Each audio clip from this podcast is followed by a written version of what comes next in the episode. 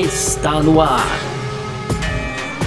F1 Mania em ponto. Informações diárias do mundo do esporte a motor. A apresentação: Carlos Garcia e Gabriel Gavinelli.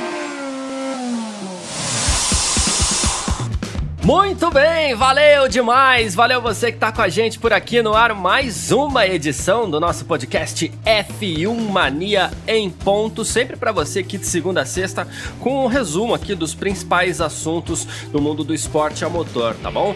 Curte automobilismo, então cola lá no nosso site também, f1mania.net. Lá você tem tudo em detalhes que tá rolando no mundo auto, do automobilismo para você ficar ligado aí, tá certo? Em todas as informações e tudo mais. Aproveita para seguir a gente nas nossas redes sociais, no Twitter, no Facebook, no Instagram, você procura aí por site F1 Mania. E claro, né? Faz a sua inscrição aí no nosso canal do YouTube. Pode aproveitar também para ativar as notificações aqui no seu agregador de podcast, por onde você está ouvindo a gente mesmo porque aí você pode ficar ligado nos produtos da casa também. Tem episódio novo, por exemplo, do Full Guys rolando, que é o episódio 9 do Full Guys, com Gabriel Lima, com Gabriel Carvalho falando aí sobre o GP da Estíria de MotoGP. Então, ativa as notificações para você sempre ficar sabendo quando saem os episódios aqui dos podcasts F1 Mania, tá certo? Muito prazer, sou Carlos Garcia, por aqui comigo, como sempre, ele, Gabriel Gavinelli. Fala aí, Gavi! Fala, Garcia, fala pessoal, tudo beleza? Pois é, então nessa terça-feira, dia 25 de agosto aí, data do aniversário da minha mãe. Mamãe, parabéns, é uma grande fã nossa, hein, hein Garcia? Olha só. Já deixo os parabéns pra mamãe. A Fórmula 1, então, enfim, divulgou o calendário completo aí da temporada. Teremos, então, 17 corridas em 2020, Garcia. É sobre isso que a gente vai falar nessa edição de hoje, é 25 de agosto de 2020. Já dando os parabéns aí pra dona Gavinelli aí. É, isso aí, dona Márcia. Dona Márcia, parabéns, dona Márcia. A nossa edição de hoje do podcast F1 Mania em Ponto F1 tá no ar. Podcast F1 Mania em Ponto.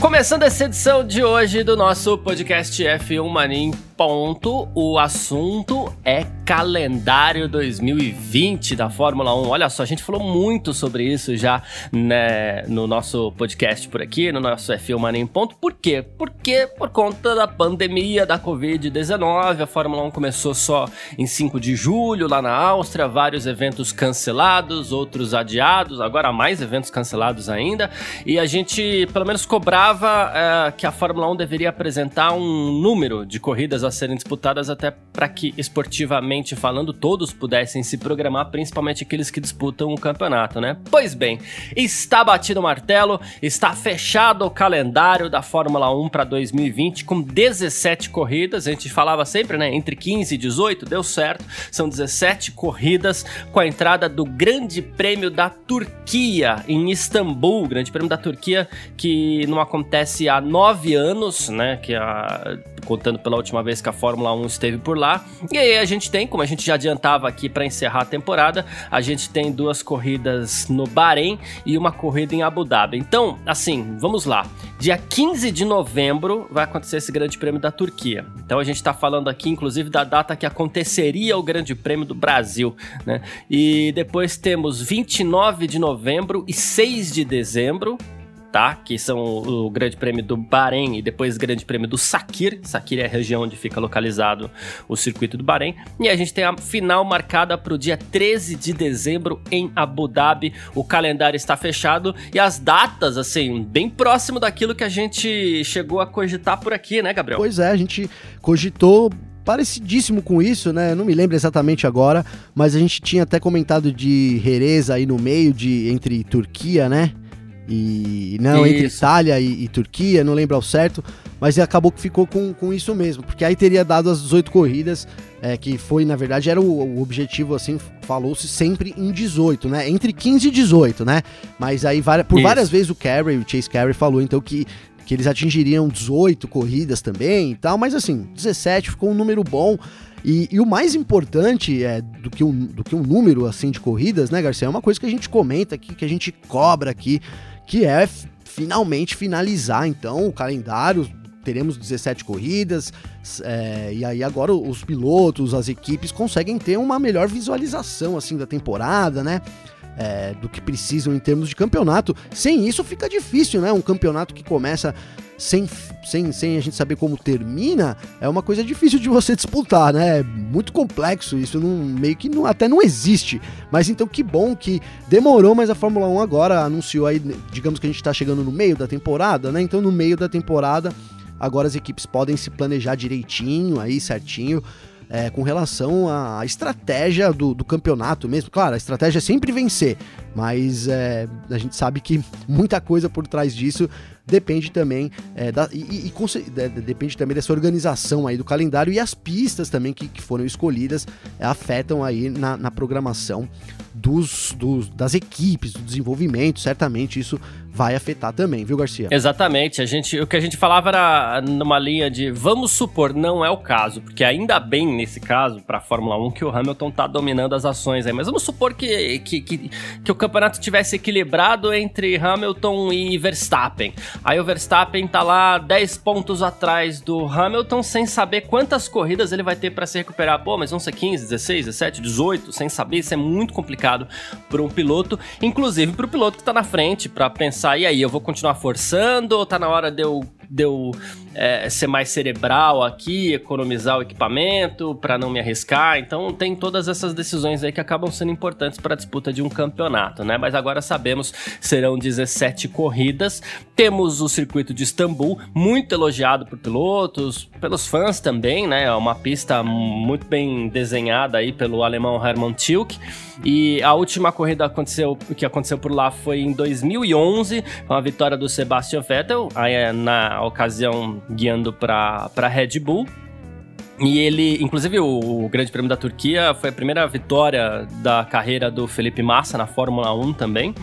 E ele tá. E o pessoal da organização do Istanbul Park aqui, né, que é o, o circuito, ele falou assim: olha, esse é um dos investimentos mais valiosos do, do, nosso país. Estamos muito entusiasmados com essa prova, né? A gente sempre manteve o circuito ativo, preparado, como se as corridas pudessem ser retomadas a qualquer momento. E o Chase Carey, é, falando pela Fórmula 1, ele falou assim: esse ano apresentou a Fórmula 1 e ao mundo um desafio sem precedentes e a gente quer agradecer todo mundo aí na Fórmula 1, na FIA, a equipe, os nossos parceiros que tornaram tudo isso possível. A gente está muito desapontado porque a gente não conseguiu manter o calendário planejado, mas a gente pôde retornar algumas de nossas corridas que haviam sido agendadas esse ano. É, estamos confiantes de que nossa temporada começou bem e vai oferecer muita emoção com corridas tradicionais e também com as novas e nossos fãs entenderão entender, a gente entende porque a gente sabe da gravidade dessa pandemia também, né? Não, com certeza. É, é o que eu disse. É, ficou faltando isso no meu comentário, né? Que eu, que eu, então que eles prometeram 18 corridas e tal, é, mas fechar em 17 é muito bom dada essa pandemia, dada essa situação de incerteza que a gente tem, né? Então, que bom que a Fórmula 1 conseguiu um calendário assim recheado, né? É tudo bem que é o menor desde 2019, mas é um calendário recheado aí sim, e, e principalmente depois do, do, tempo que a gente ficou parado, então daqui pro fim do, fim do ano é doideira, são várias rodadas triplas aí, é. né? Vai ser é, bem interessante, né? Só fazendo um levantamento aqui que eu busquei aqui, de cabeça é impossível saber esse tipo de coisa, né, Garcia? Mas o Massa, então, venceu. acho que o, a Turquia foi o lugar que o Massa mais venceu, cara. Ele venceu em 2006, depois estou vendo aqui 2007 e 2008 seguido. Então, três vitórias seguidas dele aí, 2006, 2006 2007, 2008, todas com a Ferrari o V8 ainda da Ferrari. Boa, era é, é, Sakir e Brasil e Bahrein eram as pistas onde o Massa mais se dava bem ali com, com com, com carro tal, e, e, e, e, e saía legal. É, ainda sobre essa questão do, do do calendário, a gente queria 18 corridas, que fique bem claro. A gente queria, sei lá, as 21 corridas, né, se fosse o caso, mas, enfim, 17 tá bom. O que acontece? O Grande Prêmio da China é, foi a primeira etapa a ser adiada, depois cancelada agora com isso, né? E a gente tem uma das novidades aqui também, que é o fato do Bahrein receber duas provas. A Fórmula 1 não anunciou ainda, mas especula-se que no Bahrein, no Grande Prêmio do Bahrein, depois no Grande Prêmio do Sakira, a gente tenha é, traçados diferentes porque a pista permite, inclusive, né, mas que a gente tenha traçados diferentes nos dois finais de semana, o que acaba sendo uma alternativa, não vou nem dizer criativa, acaba sendo uma alternativa legal mesmo, divertida para a gente poder. A gente teve o Grande Prêmio da Áustria em, e depois o Grande Prêmio da Estíria nos, no, nos dois finais de semana seguintes. O Grande Prêmio da Estíria foi um pouquinho mais morno. Depois a gente teve o Grande Prêmio da Grã-Bretanha dos 70 anos. Para movimentar o Grande Prêmio de 70 anos na mesma pista, a gente mudou os pneus. E agora, para movimentar as duas corridas no, no Bahrein, pode ser que tenhamos então traçados diferentes, né? Ah, será, seria muito legal, né? E na verdade isso vem sendo falado a temporada inteira, né? Desde o começo aí, é, quando começaram, né, na verdade, os cancelamentos, lá em março ainda, né? Então, é, já, já falava-se aí, né? Começou já a falar sobre a possibilidade das corridas receberem dois. É, diferentes. É, as corridas receberem, então, por exemplo, a Inglaterra receber corridas com diferentes layouts, a mes o mesmo aconteceria com a Áustria e o mesmo aconteceria com o Bahrein. Aí no fim, a, a Inglaterra é, depois declarou que nunca nem cogitou essa possibilidade, porque é impossível, né, dada as, a situação das pistas, das curvas e das áreas ali, dá toda uma preocupação com isso, não é só inverter aí e sair, e sair correndo, né? Não é bem por aí.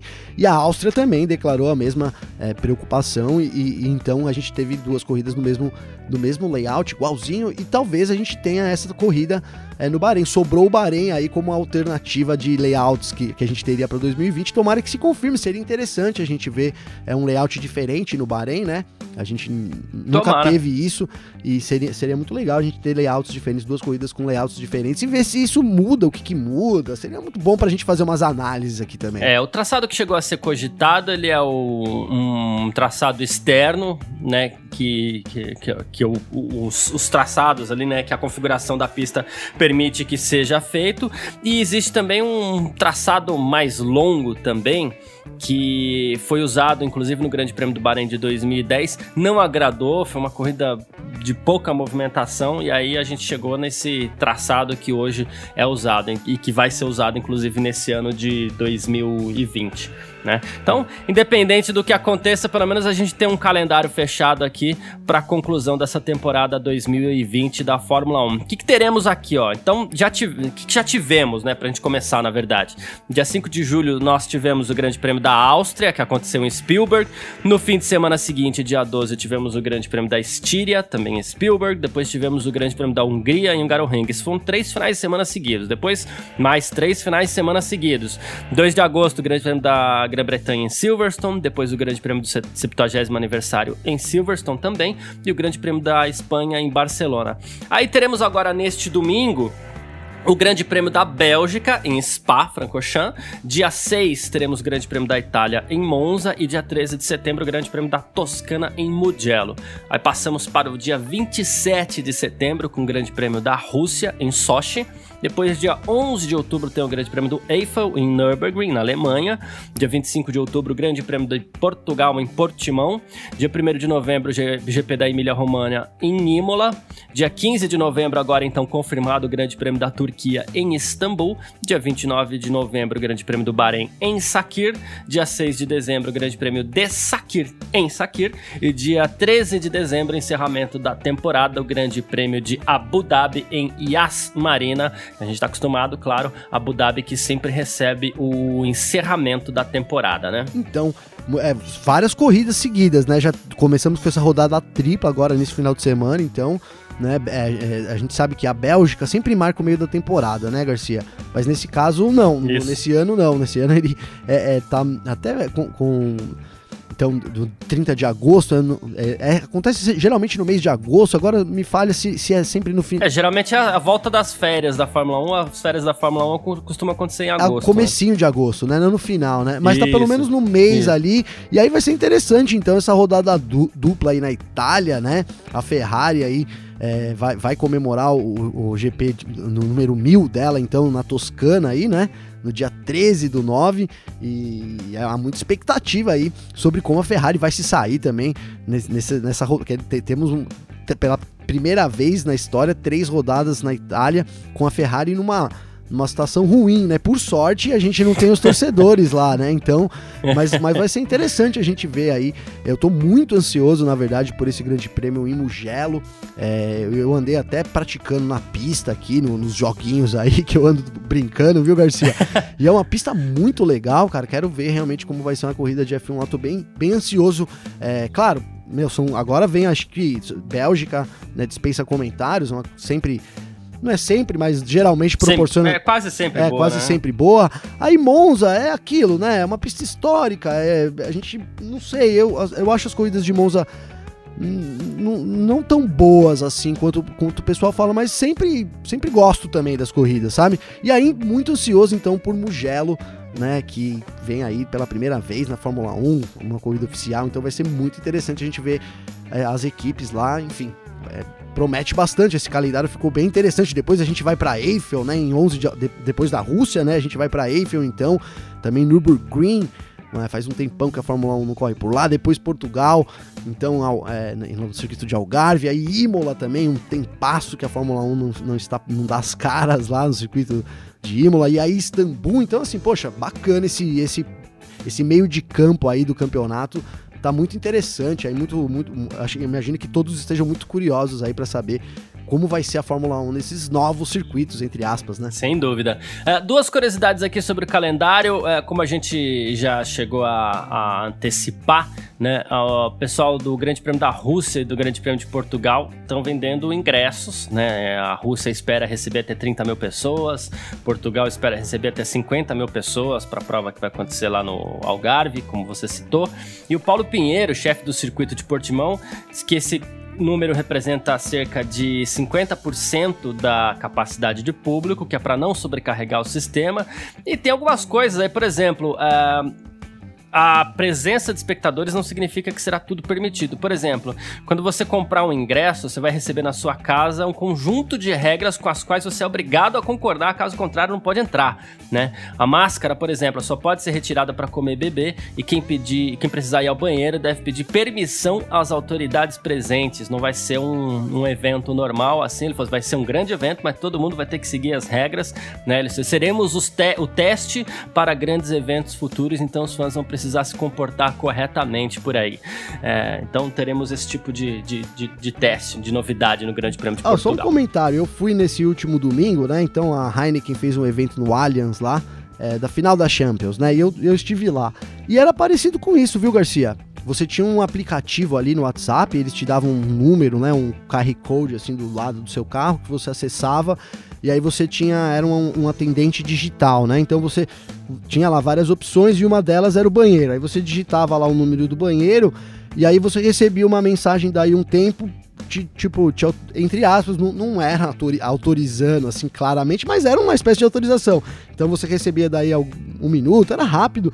Ó, dirija-se ao balcão número tal que um funcionário vai te guiar até o banheiro. Aí você ia até o balcão lá e aí podia ir ao banheiro. É como se fosse pedir uma permissão só que pelo WhatsApp também. Talvez seja uma, uma nova tendência aí dos da, que a pandemia trouxe aí também para organizar. Eu acho que o banheiro, cara, é uma das áreas principais de contágio, né, meu? Principais áreas de contágio. Sim, sim. O pessoal dá descarga ali, enfim, não é todo mundo que fecha o vaso para dar descarga. É muito complicado. Eu vejo o banheiro como uma das grandes ameaças aí do coronavírus, mas nosso tema aqui não é banheiro, então vamos seguir, Garcia.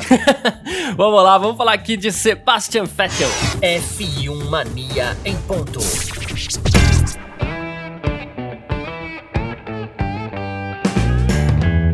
E olha só o papo agora no nosso F1 Mania em ponto é o tetracampeão mundial Sebastian Vettel, né? Ele que segue sem lugar na Fórmula 1, pelo menos oficialmente, né? Segue sem lugar na Fórmula 1 aí para temporada 2021. Muito se fala na possibilidade dele parar na Racing Point, que vai se chamar Aston Martin. Ele já está fora da Ferrari oficialmente e também falando a verdade, fora da Aston Martin não teremos grandes lugares assim para que estejam à altura de um cara como Sebastian Vettel, né? E já se fala numa possibilidade, inclusive, dele parar no, no EC, no EC, né? Que é o campeonato de, de endurance da FIA.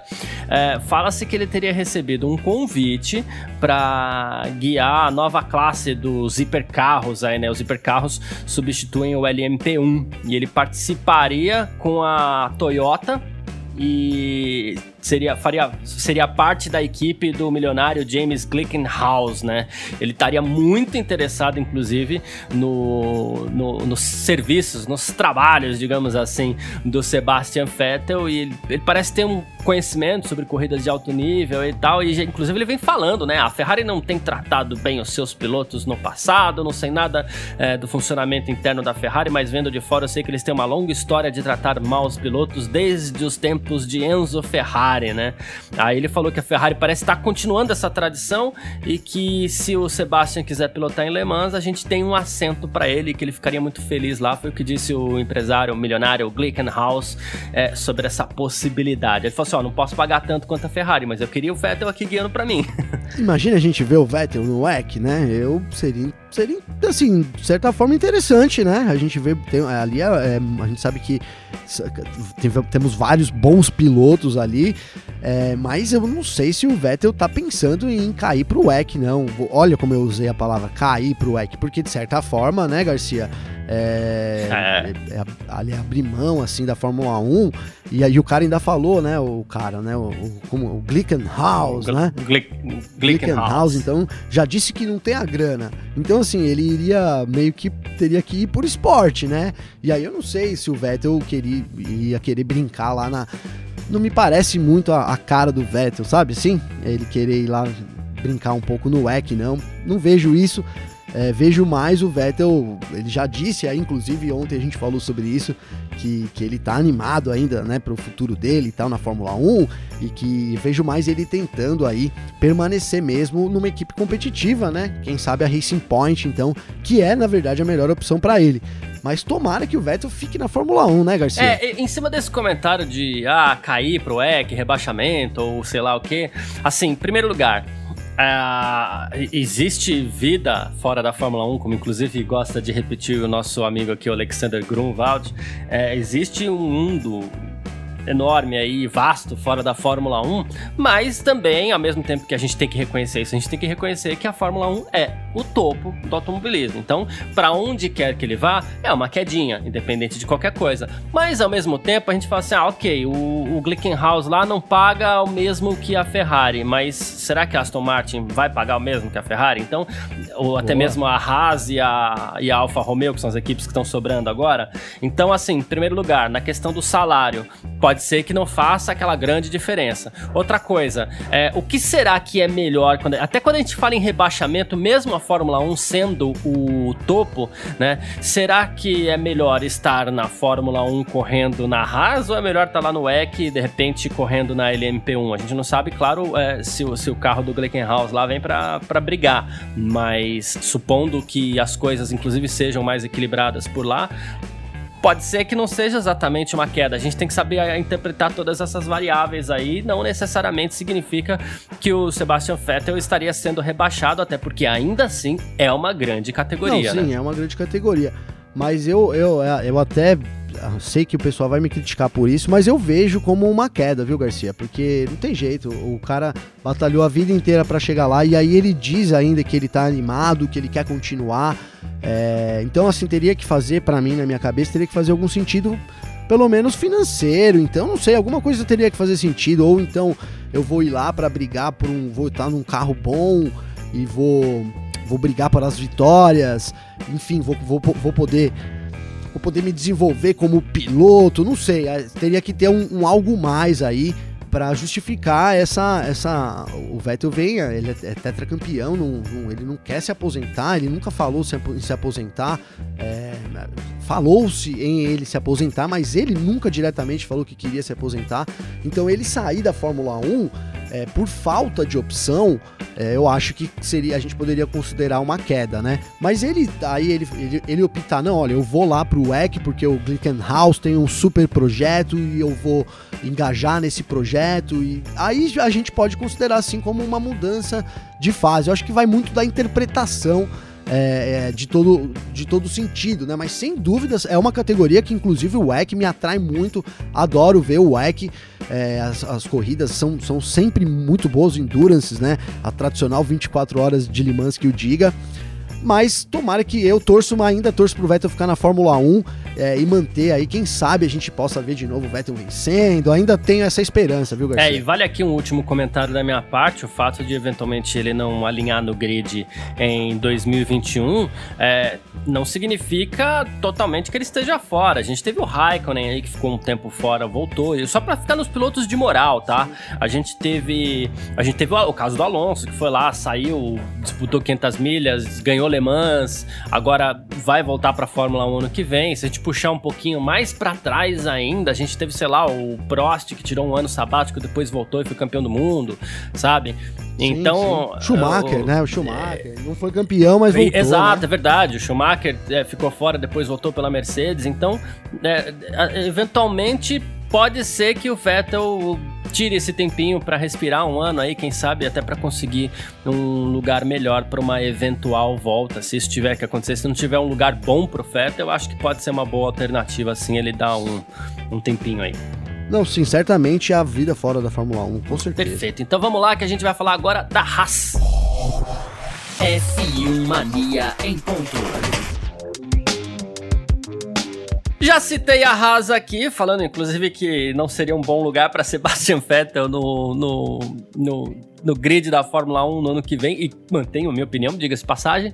Mas enfim, o fato é, todas as equipes é, assinaram o Pacto da Concórdia, que cobre as temporadas de 2021 a 2025, incluindo a Haas, que era uma das equipes que hum, eventualmente falava na possibilidade de repensar a sua permanência na Fórmula 1. E o Gunter Steiner, ele que é o chefe da equipe, ele falou assim: olha, eu acho que o Gene Haas considerou que a Fórmula 1 ainda é uma ferramenta muito muito boa para divulgar a sua marca, a Haas Automation, para o mundo, né? Ele falou assim, e funciona. Caso contrário, ele não faria isso. E claro, ele adora esporte também, né? É, ele falou assim, a gente tá num momento onde a gente não é muito competitivo, a gente, mas a gente tem uma, forma, uma equipe de Fórmula 1 que funciona e isso se deve mais à equipe e tudo mais, né? É, ele falou que o Gene Haas acredita muito na equipe, todo mundo tá muito, certe muito feliz de se manter na Fórmula 1 com esse acordo firmado, com esse novo novo acordo firmado, né? Então temos aí um prazo, um prazo até 2025 para permanência, um teto orçamentário que vai estacionar ali é, nos 135 milhões de dólares. Isso também anima um pouco a que é uma equipe que, assim, de dois anos para cá não consegue sair do fundão, né? É, pois é. É, que, é, só que assim, ó, vou, eu vou, vou ter que voltar, viu, Garcia? Esse, esse, essa afirmação de, de da Haas aí ter assinado o pacto só reafirma esse lance da Fórmula 1 como um, um mega esporte, o maior esporte do automobilismo, o pináculo. É que eu acho que não tem dúvida sobre isso, né? Porque enquanto a gente vê várias, é, várias equipes perdendo carros e, e, deixando de participar de algumas categorias, o, o EC é até um bom exemplo disso, né? O quanto que perdeu aí né, de, de, de, carros também de, e de grid nos últimos tempos, o DTM também vem perdendo, então, e a Fórmula 1 a gente é, levantou a possibilidade da Haas é, não participar, e mesmo com todo o investimento alto que é necessário, pela visibilidade, então eles, durante a pandemia, mesmo assim, acham que ainda é um bom negócio para a empresa, né? Então é isso, né? A Fórmula 1 é um mega, um mega empreendimento, né? E agora que arrasta lá, faz todo sentido que eles continuem, né?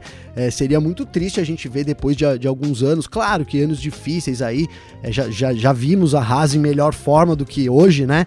mas é, seria muito ruim a gente não ver a continuidade da Haas. Eu, eu que é, tenho muita simpatia aí pela equipe norte-americana, apesar da dupla de pilotos ali deixar a desejar bastante, né? É, e a gente sabe, inclusive, que a gente tem esse nome tão tradicional do automobilismo por trás aí, que é o Gene Haas, e, mas é com essa ressalva que você citou que é muito importante também. Também não gosto da dupla de pilotos, não.